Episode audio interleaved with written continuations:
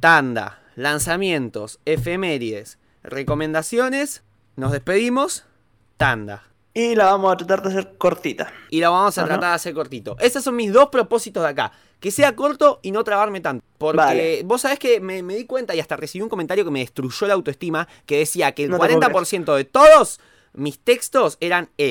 Todo. E, este, No. como. Y es cierto. Es totalmente cierto. Repito hasta el cansancio E porque no tengo algo armado en la cabeza. Porque eh, opino y voy formulando mi opinión y construyéndola mientras la voy diciendo. Por lo que hay que ser cuidadoso porque, bueno, estaríamos al aire. Entonces, bueno, voy a Mira, empezar a eliminar yo- eso. Sí. Por mi parte, por mi parte, de la gente, de, tu- de tus nuevos auditores que te han empezado a escuchar desde Chile, he recibido puros buenos comentarios acerca de ti. No, y, y el, y el argentino, y el argentino es buenísimo, muy simpático, muy agradable escucharlo, así que, no sé, bien. Fue un mimo al alma eso. Resumen semanal en Me Está Jodiendo. Hoy, del 15 al 21 de marzo. Señoras y señores, les doy la bienvenida al resumen semanal de noticias. Hoy del 15 al 21 de marzo. Casi finalizando el mes 3. Casi terminando el primer trimestre del año 2021. Casi comenzando a transitar ese periodo de adaptarse y de asumir el 2021 como lo que está pasando y al 2020 como lo que efectivamente ya pasó. Ya estamos en esa época en la que 2020 escrito en un cuaderno ya no es aceptado. Donde ya no te podés equivocar, escribir 2020 y decir, ups, me equivoqué, tachar el cero del final y poner un 1. El 2021 ya debería salir automático y ya deberíamos empezar a asumir que estamos cada vez más cerca del 2022. Esta crisis existencial de la que estoy hablando y que me está perturbando últimamente, no la comparto y no la charlo solo. Lo hago acompañado de mi querido Ignacio Milla Irigoyen. Nacho, ¿cómo estás? Pues, mi querido Tomás Agustín, aquí andamos. Mira, sabes que yo he tenido una semana muy, muy especial.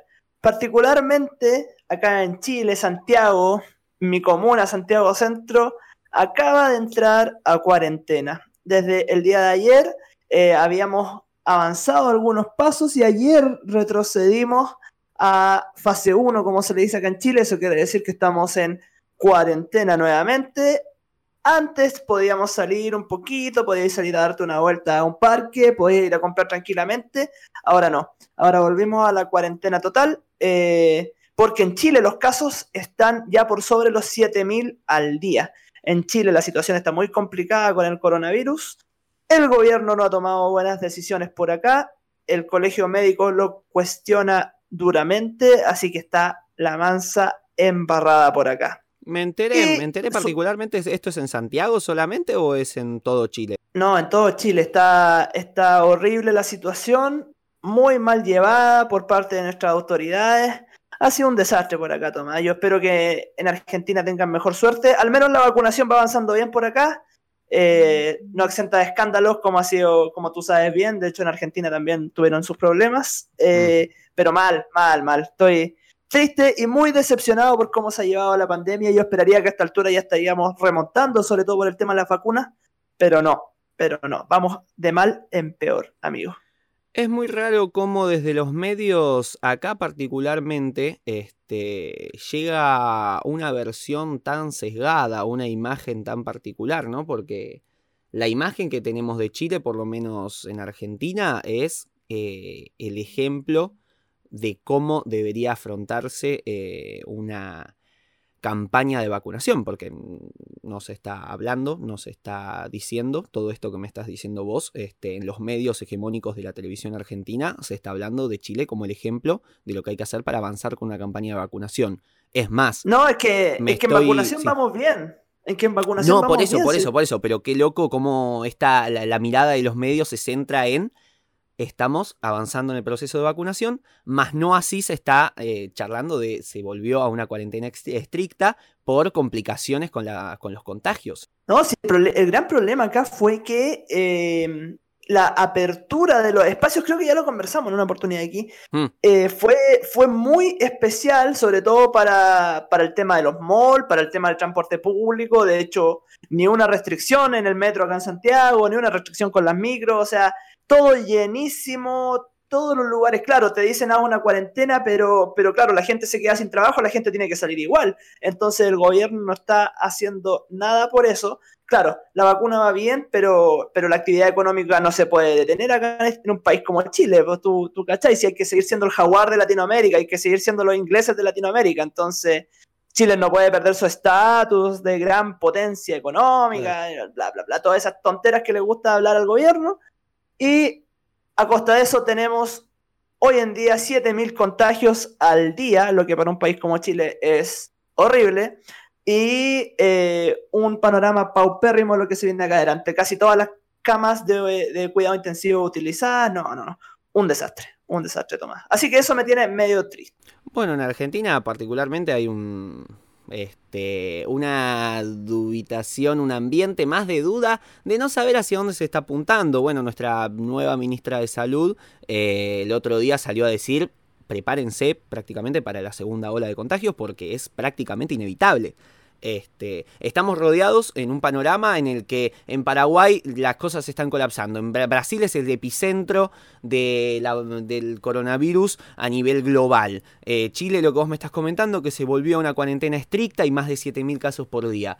Estamos siendo acechados por, este, estamos, digamos, rodeados por muchas amenazas. Y acá hay una sensación de que todo terminó.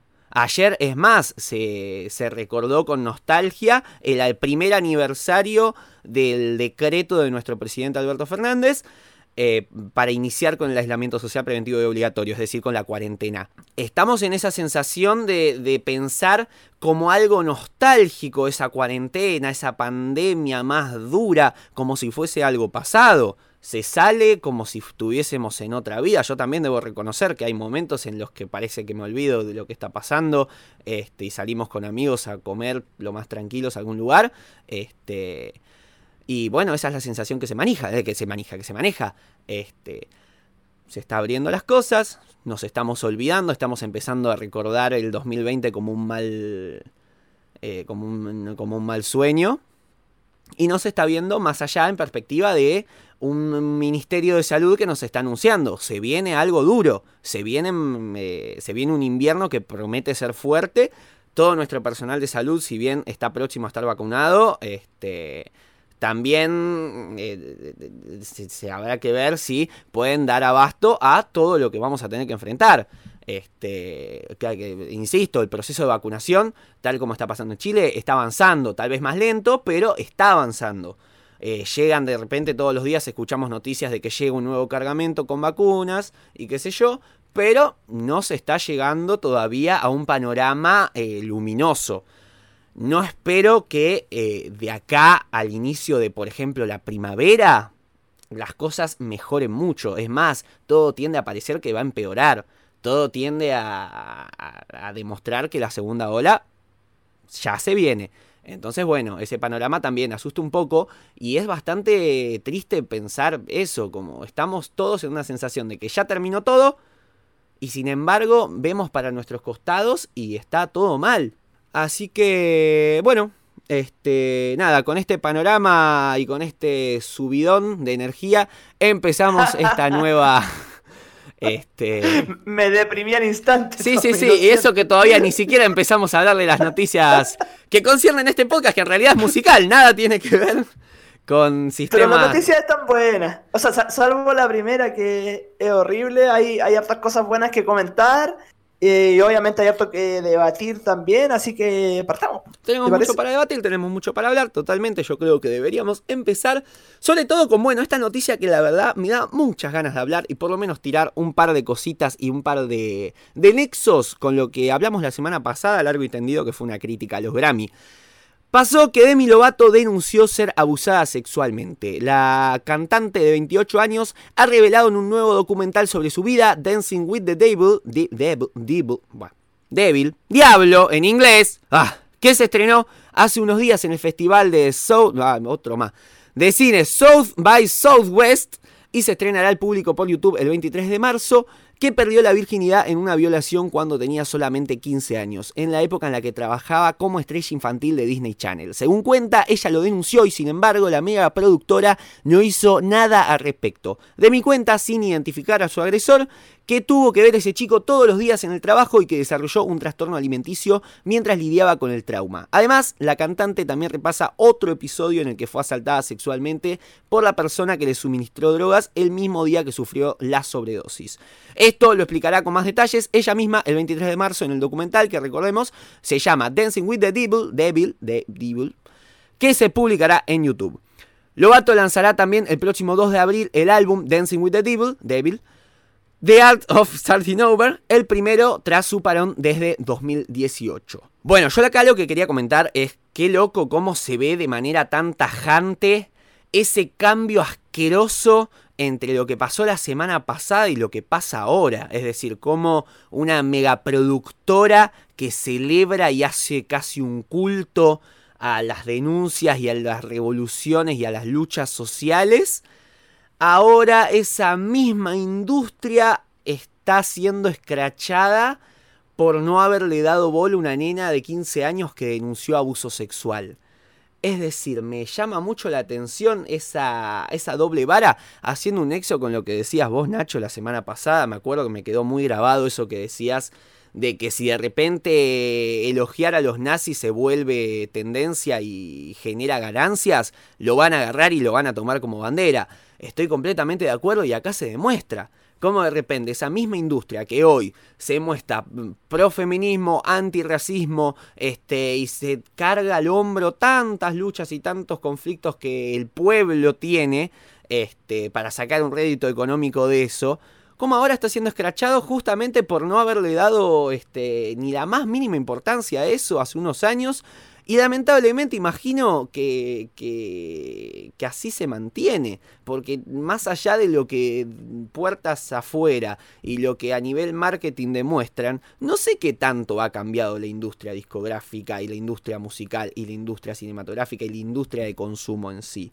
Eso es lo que me molesta y eso es lo que me da, este, me llama mucho la atención en, en tanto contraste con lo que pasó la semana pasada. La industria discográfica hablando y hablando y hablando y hablando y hablando. Este, para luego, bueno, recibir este cachetazo. Este, merecidísimo, por supuesto. Me, la verdad me, me tiene bastante molesto que nuevamente se explicite lo asqueroso de la industria de consumo. Una mierda, yo, perdona por el vocabulario, pero no tengo más palabras para decir. Em, yo creo que esto también revela y, que no es un misterio, ¿cierto? Cómo la industria también abusa de, de niños, de adolescentes, de personas que están surgiendo en el mundo de las artes, cómo no tienen ni un asco para meterlo en esta máquina, en esta maquinaria de hacer plata, en esto de que todo, todo es menos importante que vender, todo es menos importante que cuidar la imagen. O sea, Demi Lovato pone una denuncia, eh, acusa a quién es su agresor, y la industria se queda callada, la industria guarda silencio. Y, peor aún, tiene que seguir viéndolo, tiene que seguir interactuando con él mientras sigue grabando, porque si no el producto se pierde.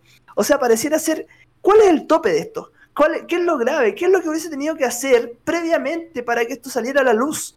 ¿Qué es lo que hubiese tenido que hacer para que esto se, se cortara de raíz? O sea, yo, yo digo, o no está la cultura, o derechamente vender es más importante para tanta gente que no importa cómo crezca un adolescente. Eh, para mí es, frustrante, es como decir, no puedo creer que esto esté pasando y pase y quizás con qué gravedad haya pasado anteriores, quizás con años anteriores, perdón, y quizás con qué gravedad esté pasando ahora. Para mí es una situación terrible, para mí es como no creer como dar ese paso a no creer en nada, no, no creer que en nada hay, hay una intención pura, hay, hay de verdad una, unas ganas por entregar un producto que sea genuino y que esté, no esté manchado de alguna forma. O sea, ¿cómo puede ser que las perversiones que ocurren en todo este ambiente, que van a seguir ocurriendo, tristemente van a seguir ocurriendo, que no se corten de raíz? Y no me, no me refiero solamente a perversiones de tipo sexual, sino que cualquier tipo de vulneración a derechos de niño o de adolescente no se puedan cortar de raíz. ¿Cómo no poder confiar en esto? Bueno, y ahí ya entra como el gran debate. ¿Es eh, ¿Realmente eh, somos quienes para exponer a niños a todo esto? A niños, a jóvenes, a adolescentes. Imagínate, ¿a qué edad habrá empezado Demi Lovato a grabar con Disney? para verse sometida a que la pérdida de su virginidad a los 15 años sea por un agresor al cual tuvo que seguir viendo. O sea, a mí me parece una situación realmente asquerosa y que más encima haya denunciado que no haya salido nada, que no haya aparecido nada. No estoy diciendo que esto tenga que salir a la luz de la prensa ni nada, sino que estoy diciendo que esto haya tenido que cortarse de raíz, eliminar a su agresor y estar dispuesto a perder lo que se tenga que perder, pero por resguardar los derechos de la infancia. Eh, al punto de que ahora que es mega conocida Demi Lovato, que es una artista de talla mundial, recién ahora pueda denunciar con un real impacto y más encima por medio de un documental. Para mí es horrible, Tommy, es horrible. Sí, completo. Bueno, hay dos cosas que, quiero rescatar de esto. Primero, este, como decías vos, este es un caso que salió. Em, yo me acuerdo que mi abuelo siempre me dice que cuando ve una pequeña cucarachita este, en, en mi trabajo, en mi casa o en algún lugar, eh, es porque hay por lo menos 12 iguales escondidas. Este, yo creo que acá con lo de Demi Lovato también. Demi Lovato es porque fue una cara es una cara visible, este, mega consumida, mega conocida y tiene un micrófono para hablar. Pero vaya a saber uno de repente el, del segundo extra de reparto de una Chihuahua en Beverly Hills que tuvo un problema similar. Y quién le va a dar bola, nunca se va a escuchar y tal vez hubo un abuso mucho peor, bueno, mucho peor es espantoso decir eso, este, otro abuso, este, entonces eso, Primero, ¿cuántos más casos habrá? Esa impotencia que te da a decir y todas las cosas que consumimos y todas las cosas que me hicieron reír y que me llenaron mi infancia con eso. Este, ¿qué, historias macabras habrá de fondo? Es espantoso. Y luego también sobre la segunda cosa que, mm, que, rescato, que decís cuál es el tope. Y yo creo que, que, bueno, el momento en el que va, ok, tendría que haber hecho. Y yo creo que haberle servido a los fines del marketing de la empresa. Es decir, el momento en el que, por ejemplo, eh, el otro día que escuché que expulsaron a una, a una de las protagonistas de Mandalorian del set, este, por una publicación con una apología neonazi o algo así, y la echaron por no compartir sus valores. Y yo creo que también hubiera pasado algo así, es decir, yo creo que la única posibilidad de que lo de Demi Lovato no pasara desapercibido hoy día es que hubiese servido para mejorar la imagen de Disney, es decir, miren, somos Disney, separamos a este violador porque no compartimos sus formas, no, no estamos de acuerdo ideológicamente con los valores que pregonan actitudes como esta. Entonces lo apartamos. Eh, yo creo que la única forma que hubiese servido mm, para. Mm, la única forma que hubiese sido eficaz para la empresa hubiera sido eso. Este, de otra forma no lo hubieran hablado y se hubiese escondido nuevamente. Y vaya a saber uno si se sigue haciendo esto. Entonces. Eh, esa impotencia, decir todo lo que, como decías vos, todo sirve para vender, todo eh, tiene su función en tanto sea un producto. Eh, la impotencia de pensar las cosas así. No, no hay nada más allá del marketing, no hay nada más allá de las ventas y de las ganancias de gente que de por sí ya tiene ganancias. Entonces, eh, no, no, no, queda nada más que esperar, por lo menos de esta industria, de este negocio.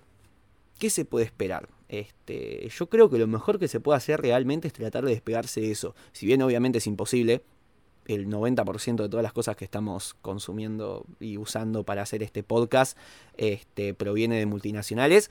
Este, pero bueno, tratar de darle más oportunidades a grupos pequeños, a, pequeños este, sectores emergentes de, la, economía, de, de, otras cosas. Tratar de salir de ahí, porque por lo menos intentarlo, porque no, parece que no, no hay remedio está todo manchado, es todo una mierda, es todo oscuro. Y a uno no le queda más que pensar que vivió, nació, se crió, se desarrolló alimentado por eso. Somos gallinas ultra alimentadas y hormonadas por una industria asquerosa que nos explotó desde la más tierna infancia. Entonces, ¿a dónde vamos? Este... Mira, yo, yo desconozco en profundidad lo que pasa con este caso, pero insisto, vuelvo a recalcar, yo creo que esto, como tú dices, acerca como de lo, de la analogía con las cucarachas. Probablemente esto es solamente una punta de un iceberg de un montón de cosas que pasan no solo con ellas, sino que con un montón de niños vulnerados, porque aquí estamos hablando de niños, de una infancia vulnerada. Y a mí me parece monstruoso que la industria musical se permee de todo esto, se favorezca de todo esto. No solamente la industria musical, sino que en general la industria alrededor de lo que podemos llamar arte. Si lo que llamamos eh, actividad artística es lo que se transmite también por la televisión, las series, las actuaciones, de lo cual era parte de mi Lobato en su infancia, eh, me parece horrible, me parece detestable. O sea, em, es como lo, que pasa un poquito en la serie Boyack Horseman, y aquí voy a tirar un spoiler, aquí la gente que no ha visto la serie, saltes esta parte, pero eh, pasa con un personaje de, los niños que se llama Sarah Lynn, que parte siendo una niña de la serie muy inocente que se termina por pervertir con todo lo que pasa alrededor de ella, con un mundo plagado de, cocaína, de abuso, de, exceso, eh, al punto que llega convirtiéndose en una actriz, en una cantante pop muy influenciada por la droga y termina muriendo por una sobredosis. Entonces, es solamente un ejemplo, un ejemplo más bien burdo, eh, más bien eh, no sé si excesivo, porque efectivamente llega a pasar eso. Llega a pasar que la infancia es pervertida de tal forma al estar mezclada con este sentido del espectáculo mal llamado, que al final terminan estas perversiones tan graves que, que no sé, me quitan todo tipo de esperanza de creer en esta industria, de creer en el entretenimiento en general. Yo no sé si, si podemos ver con plena tranquilidad a niños apareciendo en, en series, apareciendo en, en general en la industria. No sé, no sé, me, me deja triste. Em, yo, este, eh, creo que hace falta ver simplemente un pequeño vistazo y Sarah Lynn no es más que una reproducción satírica de algo que pasa en mucha más profundidad. Porque casos de chicos que empezaron desde muy, muy, muy temprana edad en series, en televisión, en la industria este, cinematográfica o musical, se, hay muchísimos casos de gente que termina mal, gente que termina cayendo en droga, gente que termina este, adictos a esto o a la otra cosa, este, muertes muy prematuras. Hay muchos casos de esos. Entonces, bueno, acá esto desnuda un cierta, cierto sistema que se reproduce con éxito a nivel ganancial, pero desastroso para la psiquis de, de estos chicos. Entonces, bueno, sí, totalmente. Creo que esto amerita para una discusión mucho más extensa, pero sí, este, hay chicos que, que, que, la pasan muy mal por meterse acá. Este, el otro día hablábamos de Britney Spears, por ejemplo, que, empezó, creo que, no sé si a los 7, 8 años, este, en un show de, en un reality show y terminó como, la, como sabemos que está ahora. Entonces, bueno, eh, esto es un sistema que se reproduce y no es coincidencia, no son casos aislados los, los casos en los que se termina mal. Entonces me parece que esto también es una cosa que hay que revisar y hay que empezar a, considerar. Y, bueno, obviamente desde nuestra parte, obviamente no podemos tirar abajo Disney, pero sí podemos empezar a considerar nuestros consumos. Así que bueno, si, si no tenés nada para, para agregar más, este, pasamos a lo siguiente, si te parece. Sí, dale, sigamos. sigamos. Este, bueno, después tenemos el tema de un conflicto entre Elton John y el Vaticano, ya que Elton John denunció la hipocresía del Vaticano por negarse a bendecir los matrimonios homosexuales después de que la Congregación para la Doctrina de la Fe publicara este lunes un documento en el que aclaraba que los sacerdotes no pueden realizar esta acción puesto que Dios no puede bendecir el pecado. Sin embargo, Elton John recordó una información de 2019 que aseguraba que el Vaticano ayudó a financiar Rocketman, su película biográfica, y publicó lo siguiente en Instagram. ¿Cómo puede el Vaticano negarse a bendecir los matrimonios homosexuales porque son pecado y, sin embargo, felizmente obtener ganancias al invertir millones en Rocketman? Una película que celebra que encontré la felicidad en mi matrimonio con David. Recordemos, Elton está casado con David Furnish desde 2014. Nada, el Vaticano para variar, para variar lleno de contradicciones. Para variar llenándose la boca con, con el amor, llenándose la boca con, con el, ayudar al prójimo, pero claro, a la, a la hora de querer aceptar realmente todas las formas de ser, todas las formas de vida, no, no se dan en nada. Aquí yo lo que quiero destacar realmente es, y aquí con orgullo, ojalá, el valor de los músicos.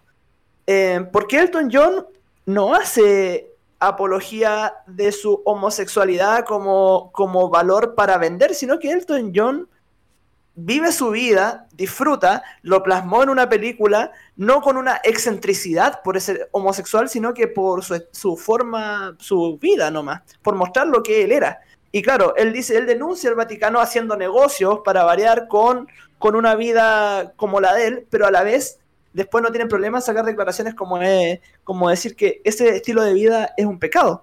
Entonces aquí yo, insisto, destacar la postura de un artista que no, es, no, titubea a la hora de denunciar, no titubea a la hora de relevar también un, una forma de, libertad, una forma de, expresión, una forma de vivir al final. ¿Quién, ¿Quiénes somos nosotros para juzgar al otro? Esa es la, es la pregunta. De hecho, sin ir más lejos, yo no, me considero católico ni nada, pero, pero Jesús decía, ámense los unos a los otros. Entonces, ¿qué, no es eso sino también respetar el amor que sienten las personas, el respetar las diversas formas de, vida que tiene cada uno? Y me parece brillante que Elton John salga precisamente a denunciar todo esto, a sacar la voz por esta polémica y a dejarlo en evidencia también, si ya está bueno, dejarlo en evidencia con todas sus tonteras al Vaticano. Vos sabés que me acuerdo cuando acá se debatió el tema del aborto, este, de una diputada que era cristiana y sin embargo votó a favor. Este, no me acuerdo si votó a favor, pero creo que sí, pero había dado un discurso en el que hablaba también de cómo esto es un reflejo también de, de cómo la iglesia necesita urgente hacer una pequeña, aunque sea autocrítica empezar a, plantearse estas problemáticas, no negarlas, no refutar, bueno, pero esas ganancias después se dieron una organización benéfica en África, no, empezar a decir, bueno, sí, es verdad, nos contradijimos, va, nos contradecimos, este, eh, cometimos un error, este, eh, estamos yendo por un camino mm, tal vez un poco desorientado y estamos perdiendo cada vez más fieles alrededor del mundo. Hagamos una pequeña autocrítica cambiemos un poco, este, vayamos por otro rumbo, porque la verdad las cosas están cada vez más, más desviadas y nos estamos topando cada vez con más contradicciones. Nuestro discurso choca cada vez más con ciertas luchas sociales que dejan en evidencia nuestra postura de, de ser siempre los conservadores. Entonces, bueno, yo creo que estas cosas, nuevamente reivindicando la importancia del arte y particularmente de la música, este, ayudan bastante. Yo creo que deberían tomarlo como una ayuda. Por eso me eh, es increíble cómo esto siempre, termina en un conflicto que acaba con la justificación de la parte ofendida. Este, yo creo que bien se podría aprovechar por el cristianismo como para plantear por una vez un debate interno, una autocrítica, una refutación este, de un error cometido. Em, yo creo que se podría empezar a hacer algo así. No entiendo por qué de, tanta reticencia a aceptar el error, a, empezar a, decir, bueno, vamos a tener que renunciar a una cosa, basta de generar ganancias. Por un lado, con una cosa que después refutamos, es decir, conservar, si querés, quedate con esos valores conservadores, así le irá y los fieles se irán o se quedarán, dependiendo de sus creencias, este, o cambia tu postura a nivel estructural, que me parece más raro, pero sería coherente con el hecho de que hayan invertido tanto en una película este, que reivindica el amor libre. Entonces me parece eso, eh, mantener esa coherencia, eh, me, parece que es una linda oportunidad para reflexionar, para empezar a autocriticarse y finalmente tratar de, de generar un cambio que, sea beneficioso para todos. Este, no, y, y, perdón, pero, ya también va en parte de nosotros también de dejar de considerar a la iglesia como una voz con autoridad para poder decirnos las cosas frente a las cuales vivimos. O sea, eh, yo creo que ya, que la iglesia considere la homosexualidad un pecado puta, qué mal, bueno, qué mal porque no, no se están pudiendo adecuar a los tiempos, no están pudiendo, a mi juicio, llevar la palabra de precisamente de, de, Jesús, que es lo que estaría diciendo, vuelvo a repetir, esto de amarse los unos a los otros, precisamente pregonar el tema del amor. Pucha, ya, qué lástima, pero... Claro, saber adaptarla, adaptarla a lo que soy. Pero afortunadamente yo creo que somos nosotros también capaces de decir, bueno, esto ya no es una voz válida en en nuestro cotidiano. O sea, como lo mismo que tú planteabas, eh, en, discusión acerca del aborto, acá en Chile se ocupan demasiados argumentos de parte de, una creencia más bien católica, que yo la respeto, pero creo que son argumentos que no tienen que estar sobre la mesa a la hora de, de hacer una legislación, sobre todo en países que son de carácter laico. Yo respeto la libertad de creencia, respeto a la gente que cree en lo que quiera creer, respeto la espiritualidad de las personas, pero me parece que en la hora de las decisiones cotidianas, de lo que afecta nuestro, nuestra sociedad no puede ser una voz de relevancia y asimismo no puede ser, no puede hacer noticia. O sea, puede ser, no sé, que, la iglesia diga la homosexualidad es pecado. ¿Y qué tanto, weón? O sea, como qué tanto lo que diga la iglesia. Si aquí somos nosotros las personas, nosotros vamos, no vamos a relevar los discursos de intolerancia. Todo lo contrario, vamos a destacar eh, la libertad. Eh, vamos a destacar que las personas sean quien quieren ser y chao, si hay un discurso de intolerancia, así como fue con los nazis, así como fue con el fascismo en general, se radica nomás, se corta de raíz, ya no los pescamos, ya no los consideramos, para afuera nomás. Y que la música, y que la música siga destacando todo eso, que la música sea el que nos lleve por este camino de la expresión, pues de la libertad precisamente. Total, totalmente. Eh, bueno, Nacho, muy de acuerdo. Me parece que estamos para cerrar esta tensa primera tanda este, con una pequeña cancioncita, si te parece, como estábamos siguiendo un poco la lógica y hablando al principio del tema de la cuarentena, vamos a sacar y hoy vamos a seguir la línea de canciones que salieron en cuarentena. Empiezo yo proponiendo este, un temita de voz que sacó su EP, eh, tres puntos suspensivos. Vamos con Alma Dinamita, ya volvemos. Me gusta todo lo que sos y un poco más. El barrio queda sin luz cuando no estás. Las caras cambian todas cuando vos llegas. La noche te sigue mientras vos giras. Acá todas mueren por verte fumar. Tu magia está cerca que protege el lugar. A querer estar donde tu risa me saca a bailar. Cada vez que yo no me encuentro en mí, eh, voy a vos para revivir. Eh. Yo voy a estar ahí, siempre puedes venir. Ella camina con su viajero entre desastres y prisioneros. Cuando el destino se pone austero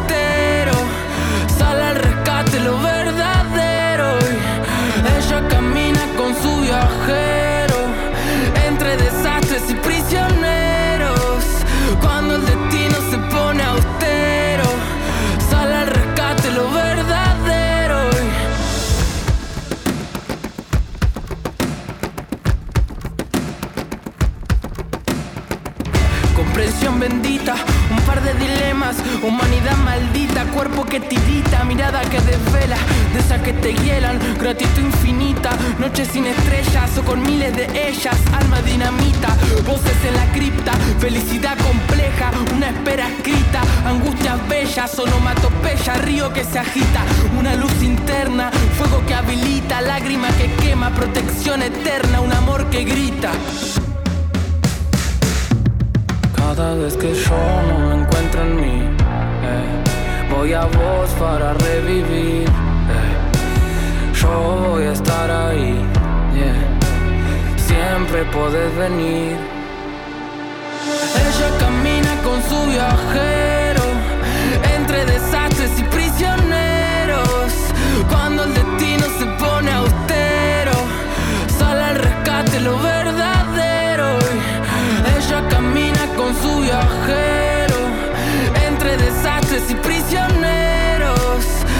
Cuando el destino se pone austero, sale al rescate lo verdadero.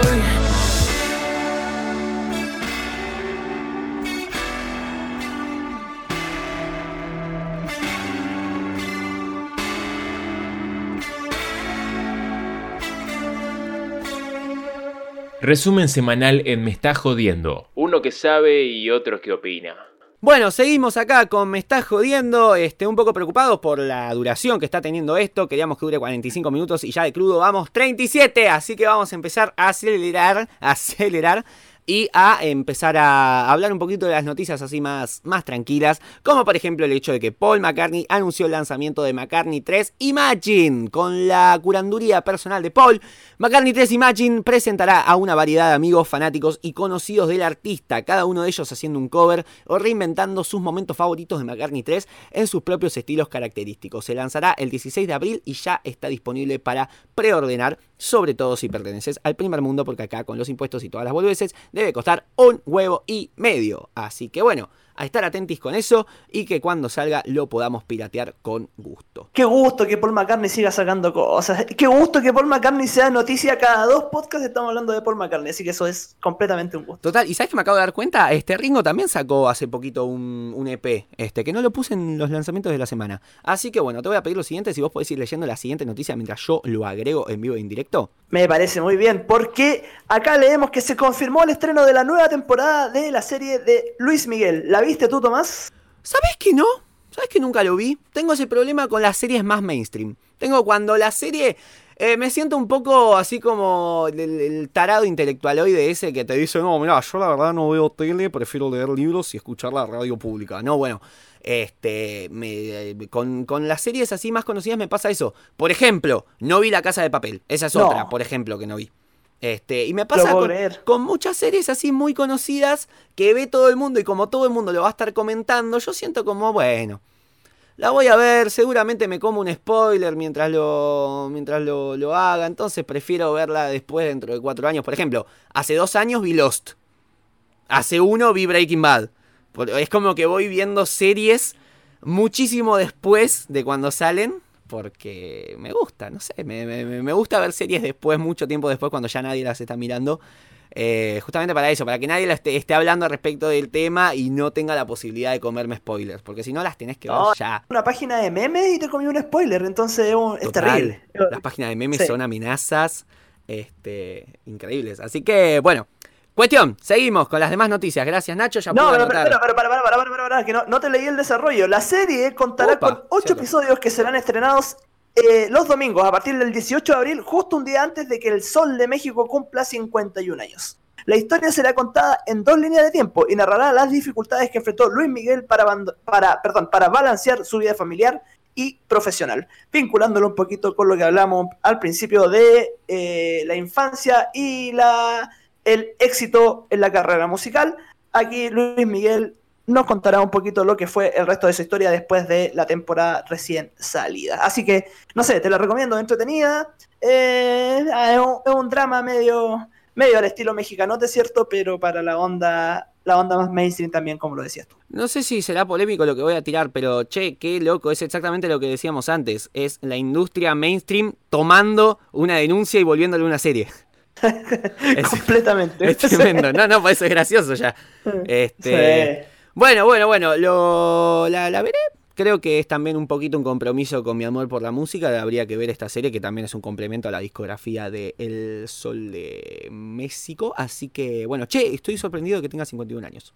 ¿Sabes que pensé que tenía más? Sí, parece, parece más viejo, pero está, está como tuna. No sé, no, porque yo lo tengo como visto como de una época pasada. Es decir, yo no viví la época de Luis Miguel, por lo tanto lo tengo como una época anterior. Por lo tanto, que tenga 51 años hoy a 2021, me parece, wow, mira vos, qué jovencito.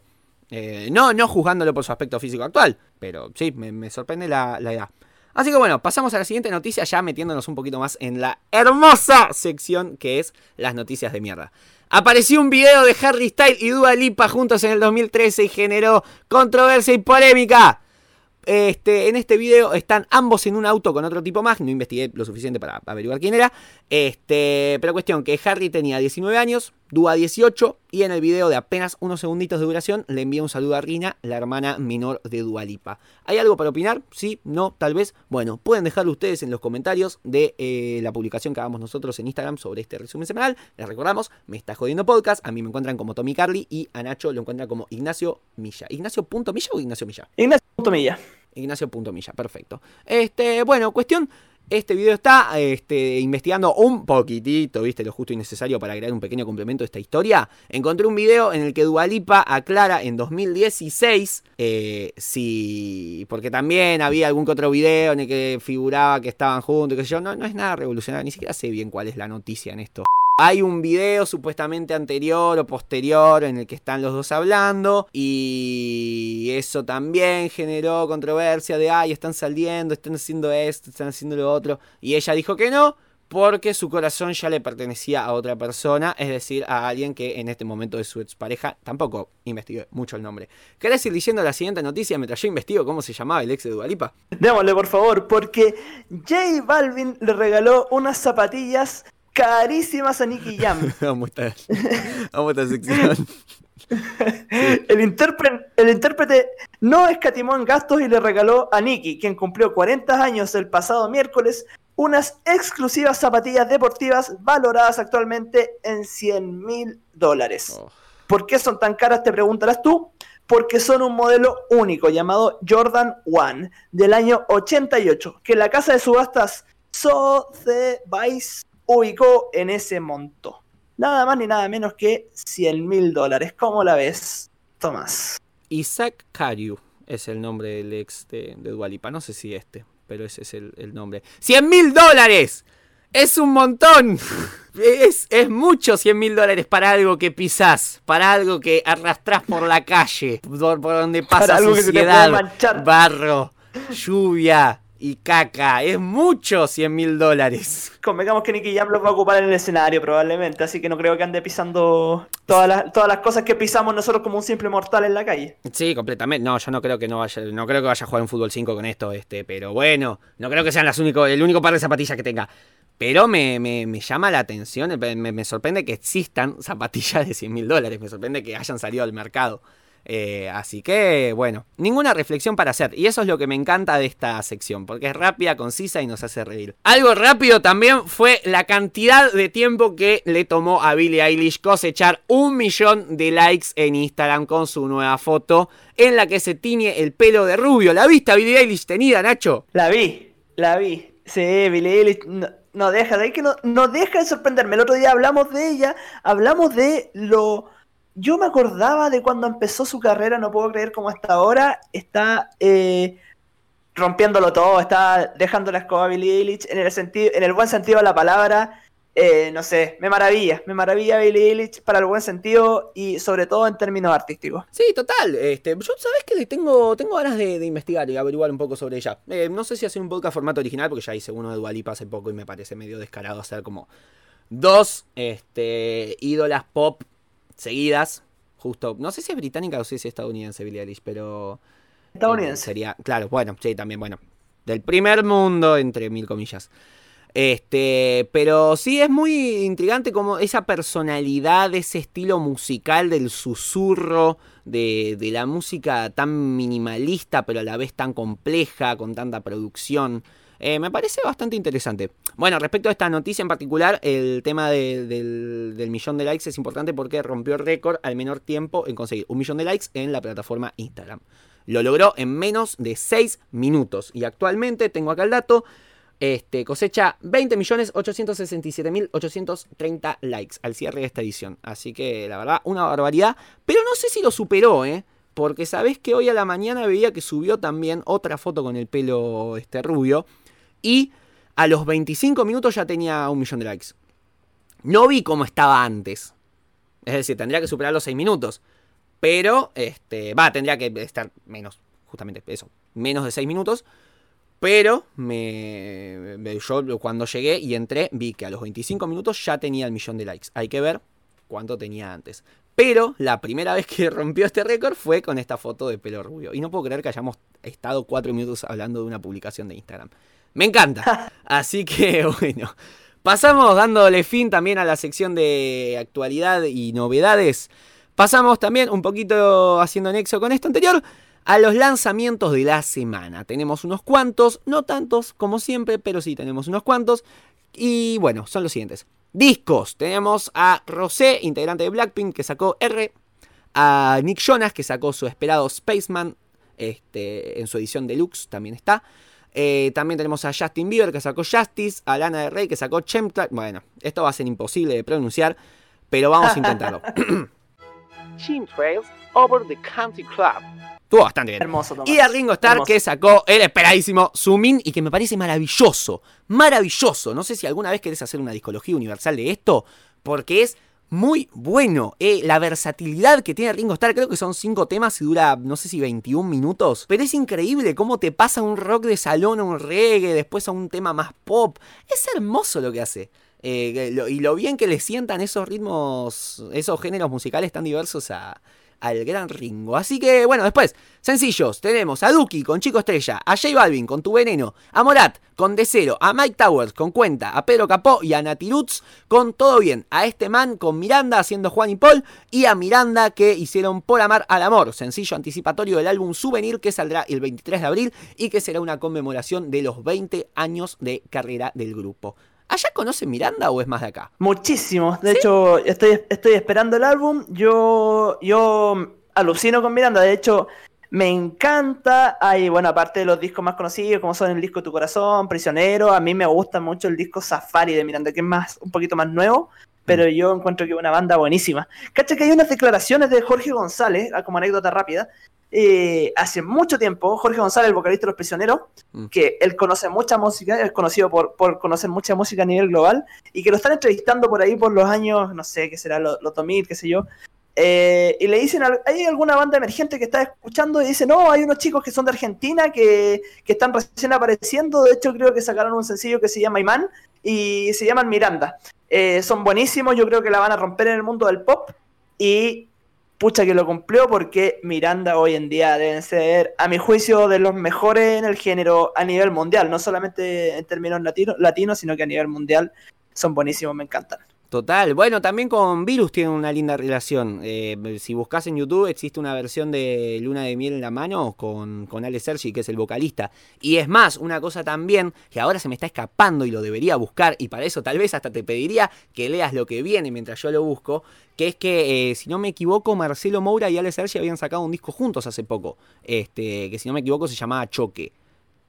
Ah, listo, ya lo dije, no hay nada que buscar. Es verdad, es choque. Así que, bueno, habían sacado ese álbum juntos, em, con, temas de compuestos por uno y por el otro, y que también es muy interesante. Entonces, esa, esa versatilidad, esa relación también podría ser un lindo nexo. Si te gusta Virus, dale un poquito de bola a Miranda.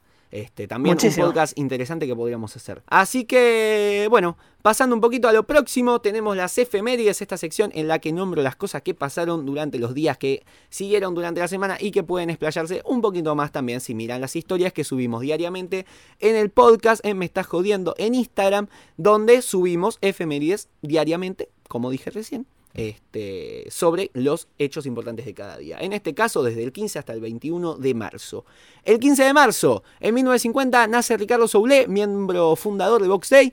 También muy interesante para decir sobre esto es que en 1971, ese mismo día, este, Vox Day, este grupo lanza la Biblia. Y hoy, eh, esta semana, se estarían cumpliendo 50 años de su lanzamiento. Un disco fundacional, pionero de rock progresivo y de rock and roll en Argentina, podríamos decir, Nacho. No solo en Argentina, sino que a nivel latinoamericano, yo creo que la Biblia es de los primeros, si no me equivoco, que hacen una especie de ópera rock. Em, este, esta banda Vox Day con una música muy docta, ¿cierto? Y muy muy expertos en, saber hacer sacarle en saber sacarle sonido a los instrumentos demasiado, demasiado especiales. Entonces yo creo que es un, hecho que hay que destacar, un disco que es, sobre todo para los amantes del rock progresivo y este género que es tan particular, es tan eh, importante de lo que, dentro de lo que es la música especializada, digamos. Em, genial, genial. Para los que no lo han escuchado, ya han pasado 50 años del disco, así que vayan a pegarle una oreja a ese disco muy, muy bueno. Este, y acá también te traigo un datazo que el otro día escuché mientras este, en una, sección de, un radio, una radio que yo escucho mucho, este, hablaban, que es lo siguiente. ¿Viste Apocalipsis, el tema del final, que es instrumental? Sí. Bueno, originalmente no era instrumental. Hubo un error en la impresión. Este disco que duró, esto también va a haber un poco de desinformación, voy a decir un par de cosas que no están del todo chequeadas, lo pueden averiguar ustedes después. Este, pero bueno, este disco que duró eh, si no me equivoco, uno o dos años en, en componerse, en editarse, en producirse. Este, tuvo un problema al final, que es que se envió antes de tiempo la muestra final con la que se iba a publicar el disco. Eh, y todavía le faltaban algunos detalles, como por ejemplo incluir la letra en Apocalipsis.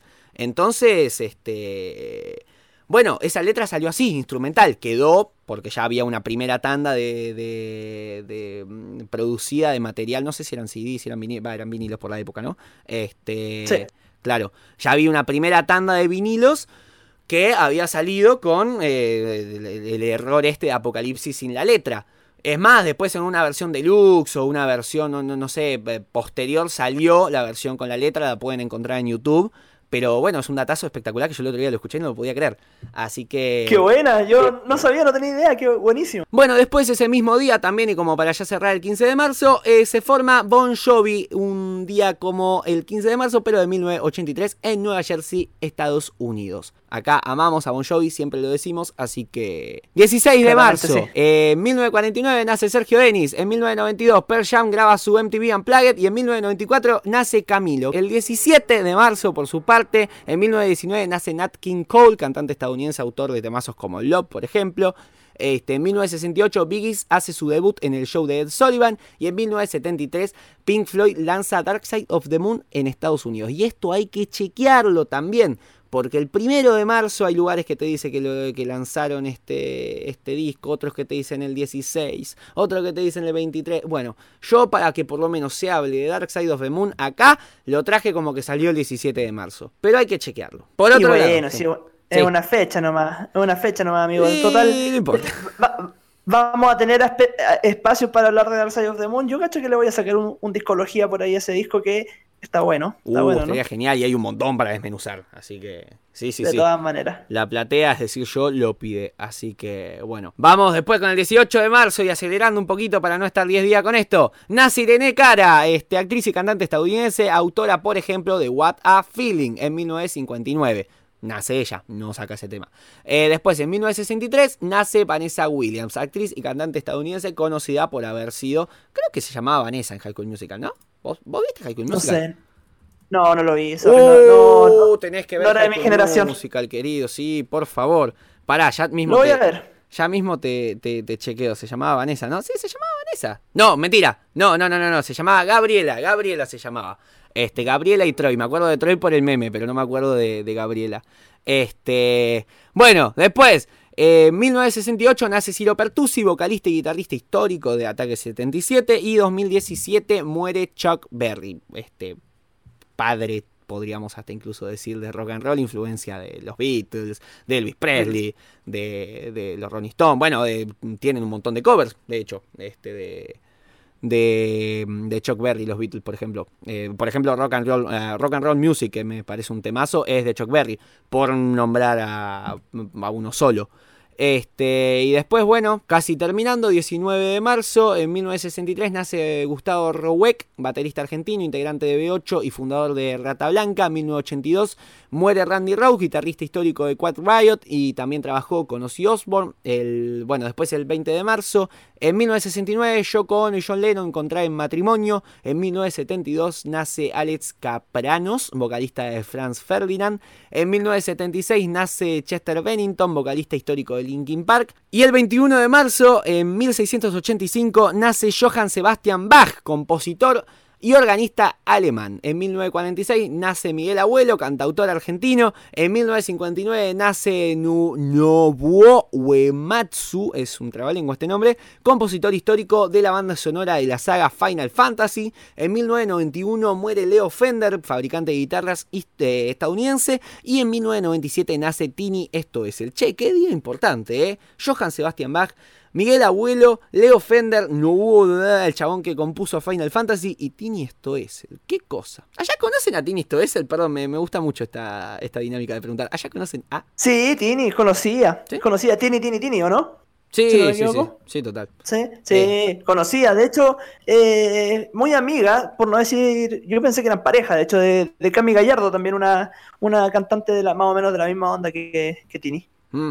Sí, bueno, chilena. me acuerdo que una vez vi un vivo ahí de, de Alvin, un youtuber mexicano, este, y te lo resumo así nomás, uno de acá, este, que estaban como recomendándose cantantes de un lado y del otro, y él decía que no conocía a Lali Espósito, por ejemplo, que acá es como la estrella pop máxima. Y me sorprendió eso, como al ser una ídola pop tan conocida y tan difundida, y que nosotros creíamos como tan, tan importante que allá un musicólogo mexicano este, no la conozca. Entonces, bueno, me... Nada, pero la- eso, la eso ya, eso ya no es no conocer un poquito la, la cultura pop, porque Lali ha sido súper, ha estado en, la exposición bien, bien grande, de hecho hasta cantó en Viña acá, si no me equivoco. Mm, mira, no sabía. Bueno, sí, no sé, sí. Eso ya es no, es no conocer un poquito, sí, que tampoco vamos a criticar, pero no conocer como la cultura pop de pop, pop perdón, del, del momento. Claro, sí, sí, sí. Este, bueno, entonces acá hablando del Ari Espósito, a pesar de que no era su cumpleaños, sino el de Tini Stoessel, este, terminamos acá la sesión de, de efemérides. Y bueno, entramos casi terminando con el tema de las, las recomendaciones. Este, no sé si querés empezar vos, si querés que empiece yo, diga usted. Voy. Eh, bueno, yo me escuché el, el disco de Los Piojos. Ay, ay, ay, tu disco favorito, de Los Piojos al menos. Y déjame decirte que fue todo un gusto volver a encontrarme con este trabajo porque, nada, como te contaba el podcast anterior, yo lo había escuchado hace harto tiempo, lo había dejado pasar porque eh, eh, no es el disco más conocido de la banda y fue bonito reencontrarme porque encuentro que es un disco que cierra completamente de arco a arco de muy buena manera. De arco a arco digo por, lo, por el primero y el último tema, ¿cierto?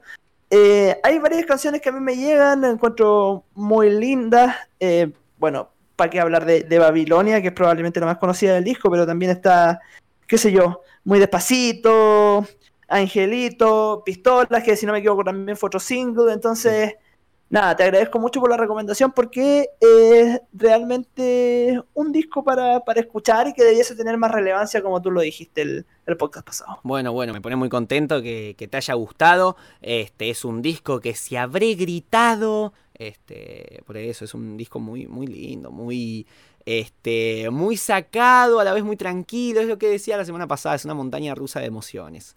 Eh, Pero para gritarlo, está bien, esa definición, para gritarlo con todo, así, con, el alma.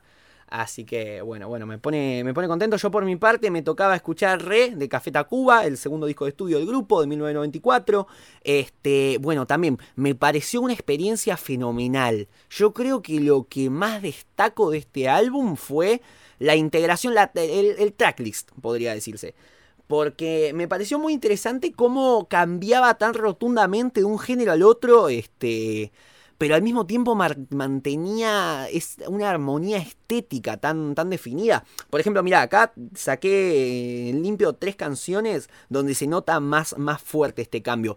Voy a hablar, porque me, voy a hacer un poco el canchero y voy a hablar de este, géneros musicales. Si me llego a equivocar y llego a decir alguna, alguna burrada, me interrumpís. Pero me pasó, por ejemplo, con el Ciclón, con el Borrego y con esa noche, que son creo que los temas 4, 5, 6, 3, 4, 5 o algo así, eh, están al principio. Me sorprendió cómo el Ciclón, por ejemplo, es un tema más tirando al synth pop, este, más eh, funk, algo, un, estilo así más movido, más del funk. Eh, luego inmediatamente pasa a El Borrego, que es un tema más punk, pero que al mismo tiempo mantiene el uso de un sintetizador. E inmediatamente después empieza esa noche, que es un tema tranquilo, más de, podría decirse, del folclore mexicano, con una guitarra criolla. Creo que era un homenaje también este, a, una, una cantante mexicana conocida. Este. Me pareció muy interesante eso, cómo cambia tan rotundamente de un lado al otro pero manteniendo cierta coherencia estilística al usar instrumentos eh, de manera repetida como sintetizadores, guitarras criollas, este, no, sé, me, me, gustó eso, como dentro de ese desorden que era ir de acá para allá y de acá para allá y de acá para allá, este, siempre se volvía a encontrar cierta coherencia y eso fue, fue, fue muy lindo. Fue una linda experiencia, la verdad. Este, ya te digo, no los conocía Café Tacuba, así que fue, como vos me habías augurado, una linda puerta de entrada al grupo. Sí, al final es, como el disco más popular. por cierto, el que tiene como algunos de los, de los temas más conocidos de Café Tacuba. Y como disco, como composición en general, es el más aclamado en general por la crítica y por Latinoamérica, por los músicos que, disfrutan como de la influencia de Café Tacuba también, así que qué bueno que te haya gustado, yo es un disco al que vuelvo de vez en cuando, me gusta mucho, como te dije, lo fui, tuve la suerte de escucharlo en vivo completo, cantado por la banda, así que nada, qué bueno, buena, buena manera de entrar a Café Tacuba, que también es una banda muy linda de nuestro, de nuestra alma latina. Bueno, bueno, me alegro, che. Este, no sé de qué. Voy con mi recomendación, Tommy. Voy con mi recomendación. En esta oportunidad, mira, yo ya te había recomendado muchos discos. En, primer lugar, partí por algunos chilenos. después me fui para México, ¿cierto? Considerando un poquito lo que, lo que tú habías mencionado acerca del Café Tacuba. Y ahora te voy a recomendar un podcast, para variar un poquito. Un podcast, obviamente, que tiene que ver con la música, para que también lo conozca la gente. Y es un podcast paradójicamente argentino. ¿Por qué te digo paradójicamente? Porque es tu tierra. De hecho, me perdona si lo conoces, si lo conoces, cortamos acá eh, y te recomiendo otra cosa, pero eh, el podcast se llama La canción sin fin. Viene de una estación, me imagino que de radio, que se llama Futurock, y lo conduce eh, Sebastián Furman. No sé si es conocido Sebastián Furman por ahí. Sebastián Furman, lo conozco yo porque, bueno, escucho mucho la Futurock en particular. Pero, pero todo, nunca había tenido la oportunidad de, de escuchar este, ese podcast en particular, así que Continúe. Mira, son seis capítulos. ¿Y por qué son seis capítulos? Porque se dedica este hombre a analizar los tres primeros discos de Charlie García.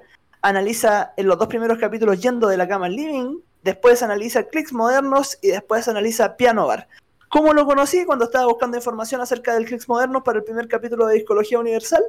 Eh, lo encontré y el tipo es buenísimo. Hace un análisis musical eh, tremendo, más encima se nota que es muy buen músico porque de vez en cuando toca, te, te, habla de teoría musical, pero en un lenguaje en el cual yo creo que cualquiera lo puede entender, no necesariamente tienes que saber acerca de lo que está hablando para conectarte con lo que está diciendo y más encima se nota que le apasiona lo que está hablando. Yo, como te digo, no conocía al conductor y después de esto quedé fascinado. No te voy a decir obviamente que escuches todos los capítulos de aquí a la próxima semana porque va a ser una locura, pero al menos escúchate acerca de un disco, escúchate uno o dos capítulos, igual son cortitos, duran entre 20 y 17 minutos.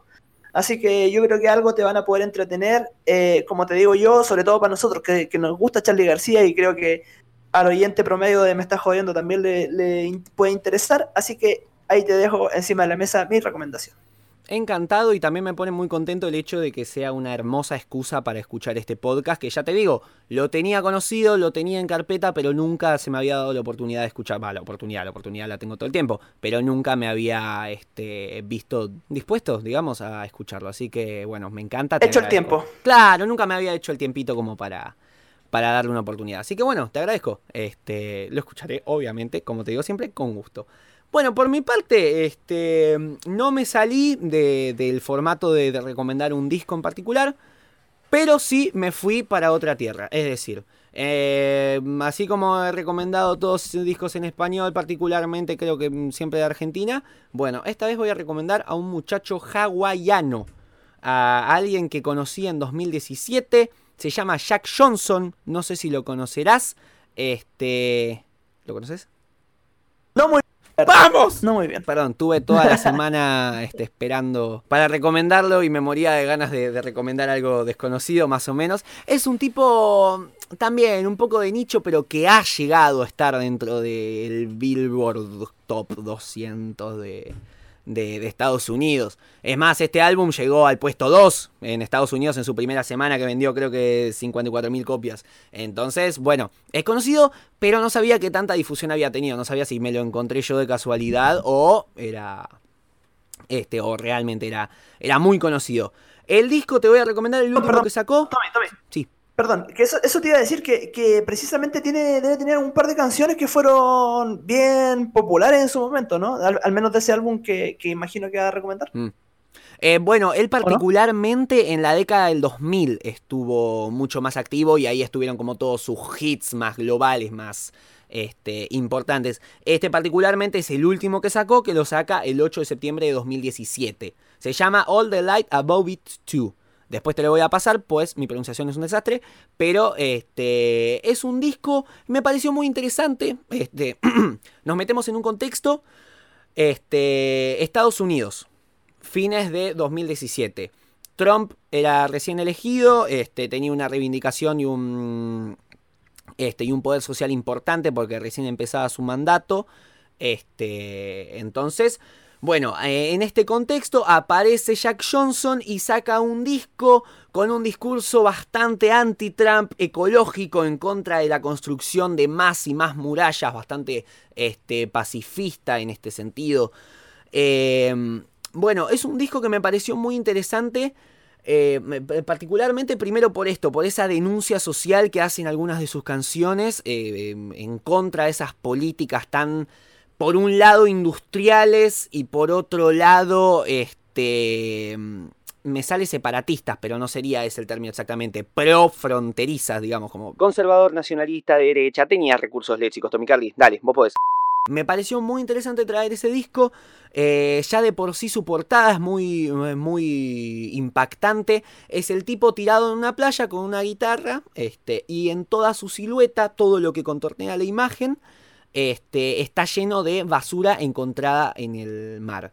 Este, es, mm, eh, la, historia también es interesante de esa etapa en particular porque lo que hicieron fue recolectar en una hora toda la basura que pudieran en un radio de 90 metros.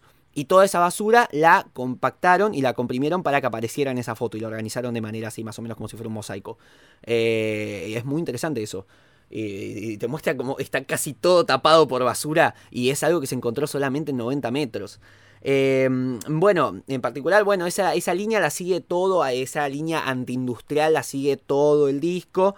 Este.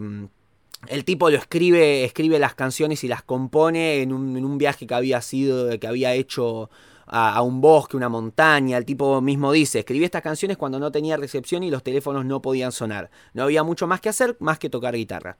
Este. Muy pocas canciones del álbum pasaron por, eh, por postproducción, por ejemplo. Este, entonces se escucha una música mucho más pura, más de un tipo con, con, su guitarra. Si bien tiene algunos instrumentos más, la imagen que te queda es esa, la de un tipo tirado en la playa con su guitarra. Y, bueno, acá particularmente también saqué como última cosita el tema de las... Este, ¿cómo se llama? Las críticas que tiene. Eh, que, bueno, que me parecieron bastante interesantes. Primero de The Times de UK, que le dio 2 de 5 estrellas por considerarlo demasiado político. Me llamó la atención que a un disco a, una obra de arte la considere política, considerando que, es mi opinión, y en la, está la frase popular, lo personal es político, todo es político, entonces me parece que juzgar y bajarle puntos a un disco porque sea político explícitamente este, es ridículo. Y por otro lado, esto también contra lo que no voy a batallar, pero sí voy a agregar mi pequeño asterisco, que es que Rolling Stone le dio una crítica positiva y lo consideró un gran álbum para escuchar en la playa, encontrarse con amigos y disfrutar de cócteles. Bueno, yo no estoy en desacuerdo con esto porque es un lindo disco para escuchar tiradito en una tardecita con un ukelele mirando al mar, con un licuado de banana en la mano. Pero me parece, y en particular en esta época, y, es más, me parece que Jack Johnson estaría de acuerdo conmigo, dado que lo sacó eh, casi al final del verano, comienzo del otoño de, Estados Unidos, esto el hemisferio norte en general. Eh, para mí es un gran disco para escuchar con frío, es un gran disco para escuchar encerrado en una casa mirando con un tecito, mirando por la ventana mientras llueve. Este, creo que la, música en general de Jack Johnson tiene esta bifurcación de escuchar. Eh, es música que se puede escuchar mucho eh, en la playa tirado mirando el cielo o encerrado en una casa con cinco frazadas encima mirando cómo llueve. Entonces bueno, esta es mi recomendación, un disco este, con una temática fuertemente social, este, política, del 2017 de Jack Johnson, All the Light Above It 2. Después te la paso por mensaje. Oye, permíteme destacar todo lo que te informaste a partir del disco. ¡Ay, no eh, me dejaste me dejaste completamente entusiasmado para escucharlo. ¿Cómo, cómo no voy a voy a, cortar esta transmisión y me voy a poner a escucharlo al tiro? Porque, porque parece que está buenísimo. Nada, me deja entusiasmado lo que me estás diciendo y qué bueno, qué bueno que venga una, una crítica política de, de alguien de allá, pues, y de alguien que, en un país tan grande como, como Estados Unidos sufre otro tipo de, de repercusiones, sobre todo desde Hawái, así que está bueno, muy bueno. Es muy interesante y aparte yo me acuerdo que lo conocí por las melodías, lo conocí porque era como música para relajarse, me acuerdo que lo, lo escuchaba mientras estudiaba. Este era como música para distender la cabeza. Después empecé a investigar un poquito sobre esto y me di cuenta, wow, qué de acuerdo que estoy con todo lo que dice. Eh, es, de esos artistas, me pasa con Ciro Martínez, por ejemplo, de, Los Piojos y de Ciro los Persas. Es de esos artistas que cuanto más investigas y más profundizás, más los querés. Este, con Jack Johnson me pasa mucho eso. Así que bueno, lo recomiendo totalmente. Quería traerlo acá porque, como te digo, es un artista que este, no es tan tan masivo como tal vez otros estadounidenses, así que me, me, parecía interesante y oportuno traerlo acá. Así que bueno, este, por mi parte, All the Light Above It 2 de Jack Johnson. Y por tu parte, el podcast de Seba Fullman, ¿cómo era que se llamaba? Sin fin. Canción sin fin. Así que, bueno, bueno, esas son las recomendaciones. Después pasamos también acá para dejarles un poquito el chivo de lo que estuvimos haciendo esta semana. Este. Yo vengo también de hacer mi podcast formato original de Daft Punk, que si todavía no lo escucharon, vayan a darle una relojeadita, que hay un estudio bastante profundo de lo que fue el fenómeno de estos dos franceses que cambiaron la música electrónica y el French House para siempre. Y este, por parte de Nacho, el miércoles pasado este, salió la segunda edición de, de su maravillosa sección este, de discología universal, de Clash Sandinista, muy interesante, lo estuve viendo, me voló la cabeza, es espectacular y me gusta también ese trato y, eh, esa invitación a escuchar un disco largo que, das porque es muy cierto, a mí muchas veces me ha pasado de, evitar los discos particularmente muy largos por considerar que en ese periodo eh, podría escucharme cuatro discos cortos, por ejemplo. Entonces eh, me pareció muy interesante y creo que como decías vos recién con el mío de Jack Johnson, lo vendiste espectacular y da muchas ganas de escucharlo. Así que bueno, esas son las cositas que tenemos para ofrecer. El miércoles que viene, ¿qué sale, Nacho? Oh, el miércoles que viene sacamos un nuevo capítulo de Discología Universal y para no tirar spoilers, solamente decir que vamos a hablar acerca de un tremendo disco de una artista mujer brillante, para mí una de las íconos del rock eh, rock desde la actitud, porque en estilo es más bien una onda media blues, una onda media jazz.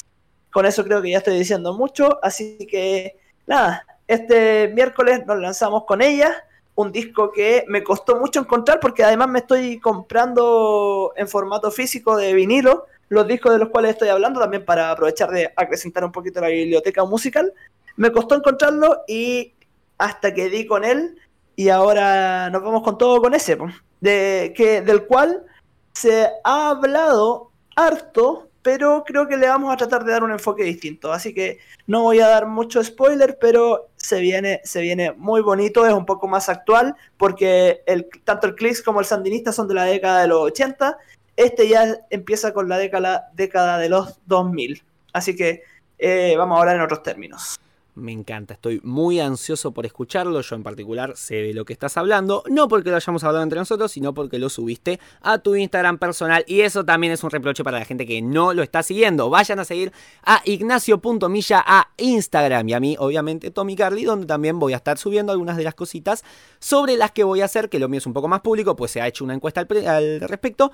Pero el viernes que viene se viene mi nuevo trabajo, que es el formato original, el podcast de Chayanne.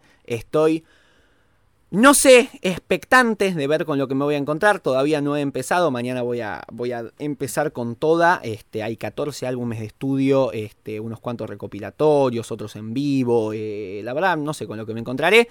Eh, la crítica que he recibido por parte de mi madre, que es fanática acérrima de, de Chayanne, es que hay un punto de inflexión como todo lo anterior a esto es malo, todo lo posterior a esto es bueno. Por lo que va a ser un principio tal vez un poco sinuoso, pero vamos a ponerle la onda de siempre y a esperar que salga lindo. Así que bueno, este miércoles. Mira, Tommy. Sí, sí, sí. Tommy, ni te, cuento lo expectante que estoy con ese podcast, porque a mí también Chayanne me gusta mucho, es uno de los artistas pop, balada que más desde, desde chico lo he estado escuchando por, por algo familiar. No sé, hay un lado de mi familia que le gusta mucho Chayanne aparte como de todo el resto de la música que me enseñaron, así que nada, estoy muy expectante, creo que comparto algo de la crítica que hace tu mamá.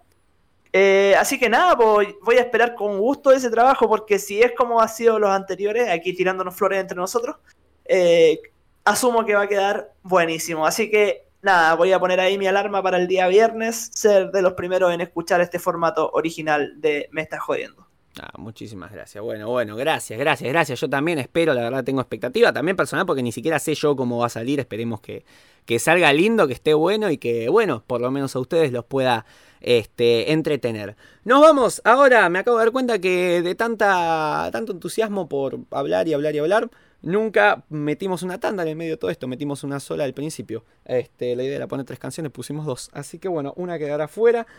Y me parece que nos vamos con... Otro tema que salió en cuarentena, yo hago lo que se me da la gana. Bad Bunny.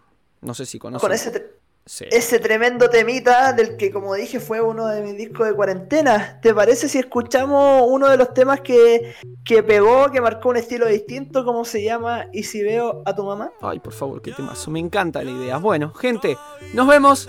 Tomás Agustín Carly por acá. Ignacio Milla por este lado. ¡Ay, qué bien que quedó! Y nos vemos en otro episodio de Me estás jodiendo, el resumen semanal de las noticias. Lo dejamos con Y si veo a tu mamá de Bad Bunny. Nos vemos en la próxima, el resumen semanal de noticias.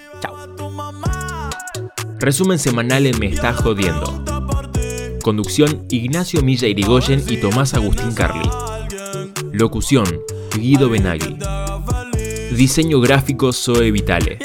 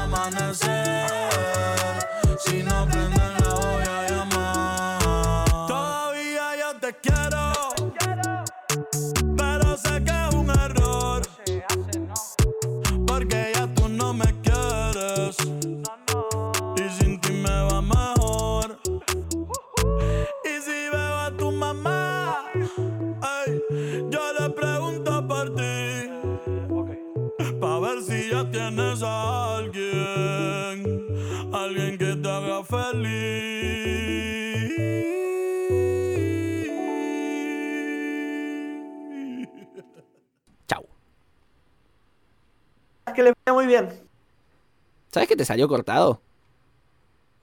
O ¿En sea, serio? se escuchó.